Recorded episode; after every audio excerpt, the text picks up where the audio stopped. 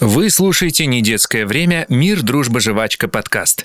И я его ведущий Карен Арутюнов. Здесь мы рассказываем о 90-х через объективные факты и субъективный чувственный опыт. Мы погружаемся в эпоху, восстанавливаем обстоятельства, чтобы понять, чем жили люди тогда и как это все влияет на нас сейчас. За факты буду отвечать я, за личный опыт создатели сериала «Мир, дружба, жвачка», который выходит на видеосервисе «Премьер» и наши специальные гости. В этом эпизоде вы услышите актера Егора Абрамова, сыгравшего в сериале «Вовку». И время от времени мы будем подслушивать разговоры героев сериала, которые росли и выживали в 90-е. Вы можете следить за судьбой главных персонажей нового сезона картины, если активируете подписку на онлайн-кинотеатр «Премьер» по промокоду МДЖ подкаст. Как? По ссылке в описании выпуска, темой которого станут игры. Казино Первые персональные девайсы, стрелялки по локальной сети и самые простые аналоговые игрушки. Как, на чем или во что играли в 90-х. Герой сериала «Вовка» взрослеет не по годам. Пока его сверстники доучиваются, он уже отвечает за жену и маленького ребенка. Но где достать деньги для своей семьи? Вовка связывается с бандитами, и очень быстро финансы начинают сжечь его карман. И почему бы не испытать свою удачу на игровых автоматах? Уже тревожно за парня. Деньги деньгами, а среди детей и подростков была не менее ходовая валюта – сотки. Возьмем десяток таких и отправимся в самый обычный двор 90-х. Game over? Start game.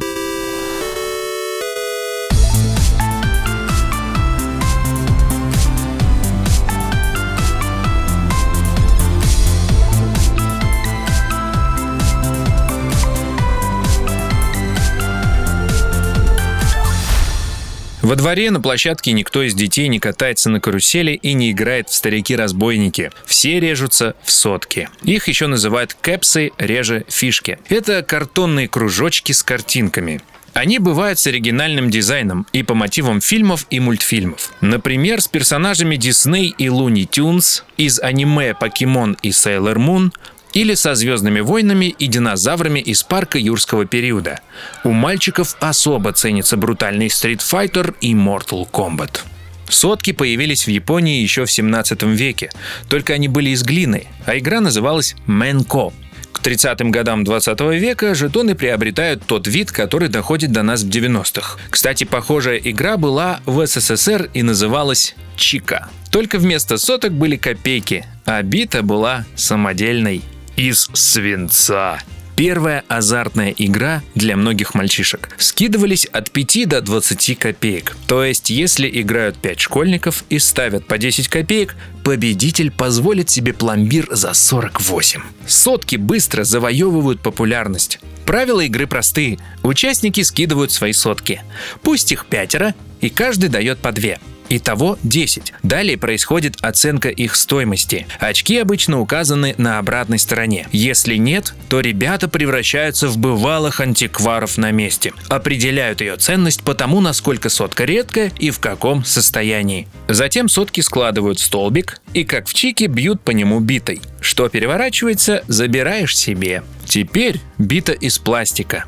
У нее всегда оригинальный дизайн, и часто она главный экспонат коллекции. Жалко светить. Поэтому играли и без нее, столбик соток ударяли о пол или о землю. Успешный или жуликоватый игрок однозначно богач. Пока один выигрывает, другой остается ни с чем. Слезы, истерики, драки и обиженное «Я думал, ты мне друг!» Как и в любой азартной игре, желание отыграться затмевает здравый смысл. И когда сотки заканчиваются, в банк кладут игрушки.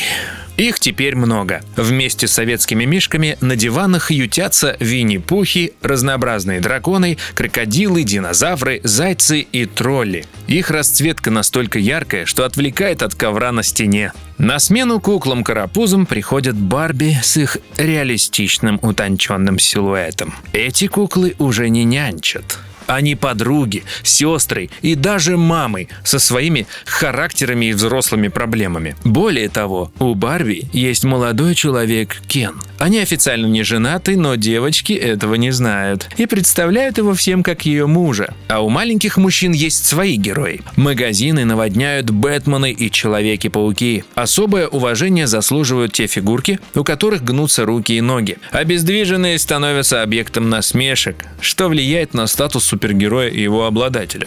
Но авторитет непререкаем, если у тебя есть машинка на радиоуправлении. Мечта целого поколения. Итак, грядет новый матч в сотке. Пожалуй, впишемся. Поставим машинку или Бэтмена. Жалко.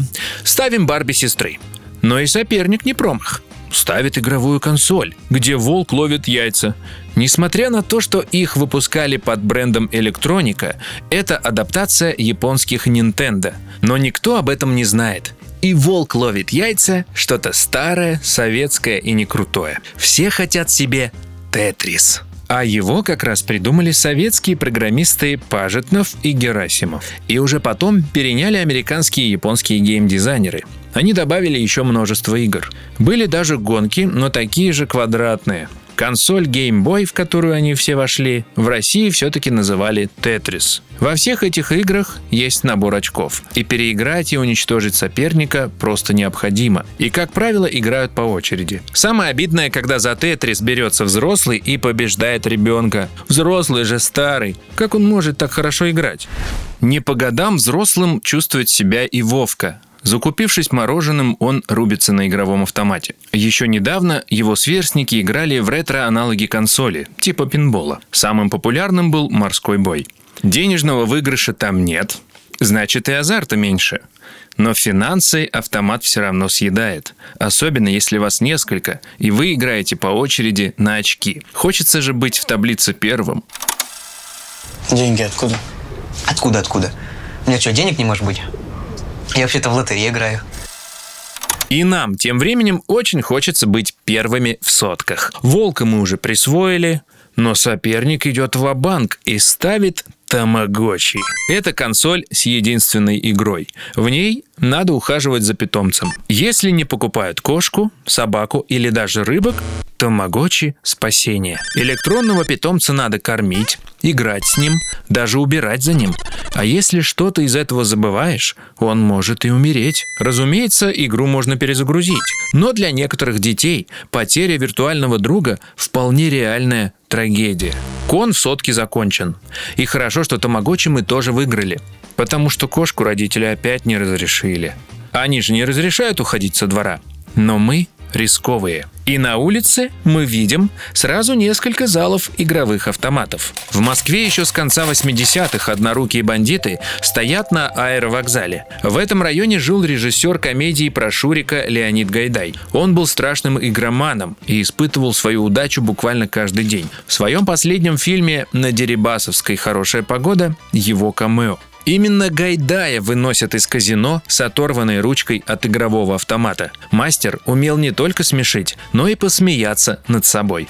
Однако многим становится не смешно. Игровые клубы открывают в каждом районе, а автоматы иногда встречаешь даже в продуктовых. Если не можете представить себе, на что похож этот азарт, вспомните, как встречаете короткое видео в ленте всего 15 секунд, а потом еще одно, и еще одно, и еще, Несколько часов пролетают незаметно. Вместе с ними все сбережения. В условиях, когда нужно срочно найти деньги для семьи, очень многие решают крутить колеса фортуны. И затем уже семья ищет деньги, чтобы покрыть долги игрока. А где Да. Серега? Покинул нас Серега в Царствие Небесное. Так и сказал. Пусть Игорь, говорит, 10 раз метнется, а кот свой карточный долг и закроет. Видимо, такая же участь ждет нашего Вовку. В сериале мы находим его за игровым автоматом, в который он засовывает последнюю купюру. Но если взрослому удается вовремя выйти с выигрышем, у него можно попросить все, что угодно. Попросим Тетрис и захватим его с собой во двор. А тут как раз ребята играют. И удача поворачивается к нам спиной. Проиграть консоль, как проиграть планшет или смарт-часы. Надо срочно все вернуть. Но не фартит. Слезы, истерики, драка. Ты мне больше не друг. Часть вторая. И один из приятелей в качестве утешения зовет в гости резаться в приставку. Кто откажется от такого предложения? Тем более, что у него Sega. На ней и графика лучше, и игры интересней, чем на Денди. Если Sega – оригинальный девайс, то более распространенная Dendy – это клон очередной консоли от уже упомянутого Nintendo. Ни о каком производстве по лицензии речи не идет. Даже логотип Dendy – слоненок в кепке – это работа российского аниматора Ивана Максимова. И для такого пиратского девайса пиратских картриджей было сделано очень много. За 5 лет цена на приставку падает до 20 долларов. Но еще в 94-м ее можно было купить за 100. Точкой невозврата для игровых приставок становится появление Sony PlayStation. Игры стали качественнее, геймплей лучше, а картриджи превращаются в артефакты. Теперь все на компакт-дисках. В сериале, пока наш Вовка не стал проигрывать, он успел шикануть и купил домой новый большой телевизор. Единственное, он не знает, как настраивать антенну и ловить эфир. Приставку бы ему с базы афганцев из первого сезона. Может и не пошел бы испытывать фортуну. Хотя... Говорил же я тебе, что все обстряпаю, а? Такая жизнь начнется, малая, закачаешься. Играть в Сегу можно бесконечно, но надо что-то придумать сотками. Одолжим у друга парочку и вернемся во двор. Игра идет. Удача на нашей стороне. Сотки у соперника заканчиваются.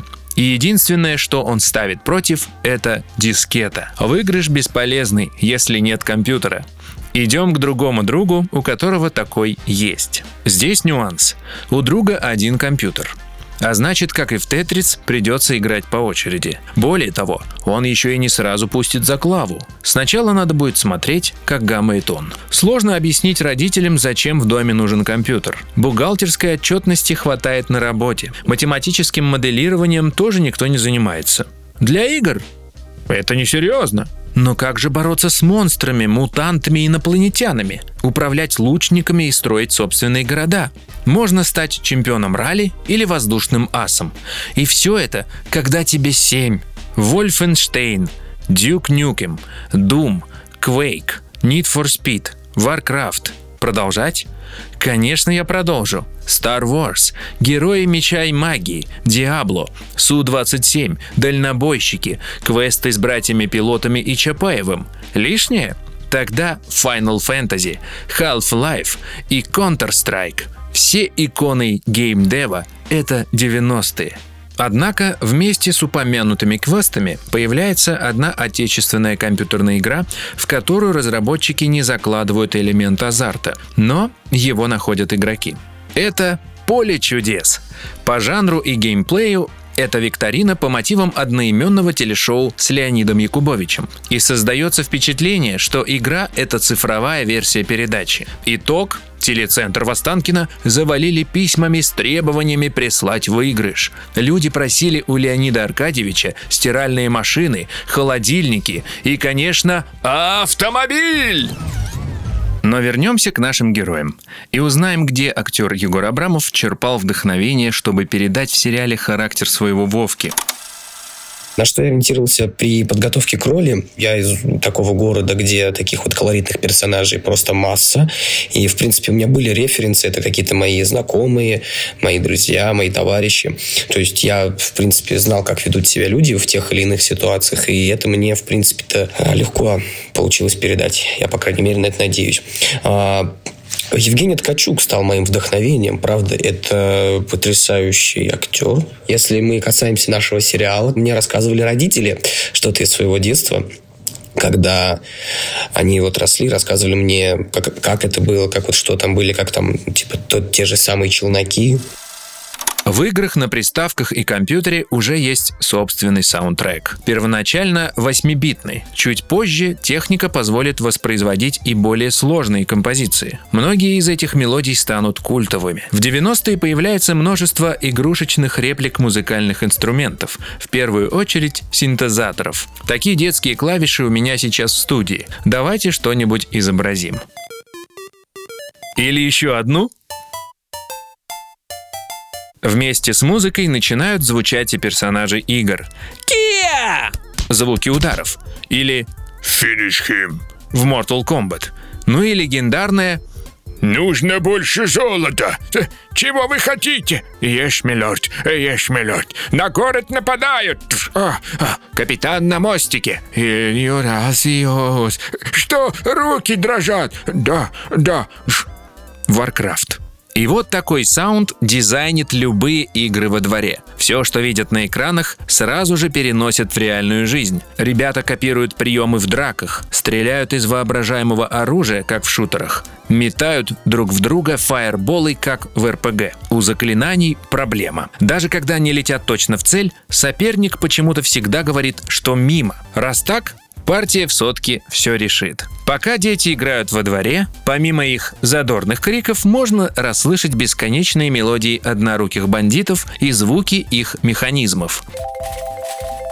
А взрослые при деньгах с замиранием сердца слушают, как катится шарик по рулетке. Первое казино в Москве открылось в 1989 году в гостинице «Совой». Всего два карточных стола и один с рулеткой. Но уже в следующие несколько лет откроются «Метелица», «Голден Пэлас» и чуть позже «Шангрила». Помните, наш Вовка зашел в зал автоматов с мороженым, а затем оказался в казино. Кстати, до 93 года «Метелица» была одним из самых больших кафе-мороженых в Москве. Казино, в отличие от районных залов с автоматами, респектабельное место. Заглянем. Вход стоит от 80 до 200 долларов. Но мы серьезные люди, и у нас есть намного больше. Помимо того, что эти заведения стремятся к внешнему шику, они пытаются полностью захватить гостя, и в комплекс входят бар, ресторан и концертный зал. Выступление в «Метелице» – неотъемлемая часть карьеры всех музыкантов того времени. Эстрадные дивы, рокеры, новые звездочки – все проходят через казино. Часто первые большие концерты молодые исполнители получают именно здесь. Посетители в основном играют в рулетку, покер, блэкджек.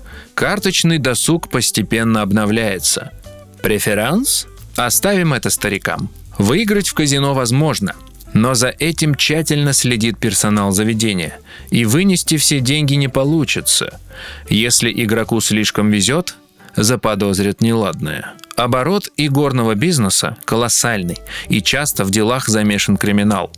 Помимо трагедий, связанных с разборками и заказными убийствами, были истории совсем на грани. Например, однажды ворвавшийся ОМОН забирает у посетителей весь выигрыш со словами «Эти деньги нажиты нечестным трудом». Хорошим тоном считается отдать часть джекпота крупье или дилеру. У персонала в этом случае считается хорошим тоном делиться между собой. Если этого не происходит, то коллеги могут устроить темную, Абсолютно серьезно. Свою удачу испытывают и мошенники. Один из таких вмонтировал камеру в стопку фишек и благодаря зеркальному потолку следил за тем, какие карты раздает дилер. Выдало его то, что он ни разу не притронулся к фишкам. Небывалая выдержка, подумал дилер и вызвал охрану. Наш Вовка наоборот – сам привлекает внимание охранника. Чтобы отыграться, парень пытается продать свои кроссовки сначала ему, а затем равнодушному администратору. Мгновение, и Вовка уже на улице. Дай мне мои деньги, а! Верни мне деньги! Кто ты? Дай мне мои деньги, слышишь? Дай, их засунул, дай деньги! Давай поднимаемся. Дядя, держи штуку, а? Какую штуку? Давай поднимаемся. Подожди, дай, я отыграю. Давай поднимаемся. Если подумать, то для большого количества людей 90-е и азарт – это одно и то же. Возможности, риски, вознаграждения, яркие звуковые и световые сигналы, джекпот или пустой карман. И для взрослых, и для детей. Фишки в казино по сути равны соткам во дворе или очкам в играх на приставках. Мы когда пришли снимать а, момент, этот я как сейчас помню, вот казино мы снимали в подвале, там было где-то примерно 8, 10, 10 по-моему, игровых автоматов, причем это настоящие игровые автоматы, рабочие с того времени. И я охренел, потому что я впервые поиграл в казино. Это так круто было. Ну, естественно, это все было бесплатно, но сам опыт того, что ты нажимаешь на кнопочку, там так слоты крутятся, вообще кру- вот прям максимально-максимальный кайф. Вот, причем, э, как мне потом э, наш режиссер Антон Павлович рассказал, в 90-е э, игровые автоматы это было ну, просто обычная вещь. Ты мог просто приехать в гостиницу, и э, у тебя прям на, на ресепшене стояла вот игровой автомат. По-моему, однорукий бандит это называлось. Все вот эти игровые автоматы, потому что там вот этот чикс, э, рубильничек, ты его вниз опускаешь, и слот крутится. И типа это было нормально там выйти из номера, пойти на ресепшн, поиграть в казино, в казик, дебнуть там и дальше пойти. Сейчас, в 2023-м, индустрия азарта в России почти целиком ушла в онлайн, а попытки создать специальные игровые зоны чаще бывают неудачными. В моде ставки и букмекеры. Игровые приложения на смартфонах есть у каждого, и рубиться в аналоги Тетриса с шариками или леденцами не считается зазорным даже у старшего поколения. Дело Пажетного и Герасимова живет. Раньше мы смотрели за игрой друзей, а сейчас популярным жанром на YouTube стал Let's Play. И мы смотрим видео, как кто-то проходит игру. У геймблогеров миллионы просмотры. Более того, чемпионаты по компьютерным играм стали полноценными спортивными соревнованиями. Например, команда Team Spirit выиграла в международном турнире по доте 18 миллионов долларов. Сколько же соток можно купить? И как же страшно их будет проиграть. Переживаю за Вовку с его азартом. Посмотрим, как он справится дальше по сюжету. Присмотрите там за ним. Включайте сериал «Мир, дружба, жвачка» в онлайн-кинотеатре «Премьер». Новый эпизод уже доступен для просмотра. Ссылка на сериал в описании этого выпуска. Новые эпизоды подкаста тоже будут вас ждать уже совсем скоро. Restart Game. Я Карен Рутюнов. I'll be back.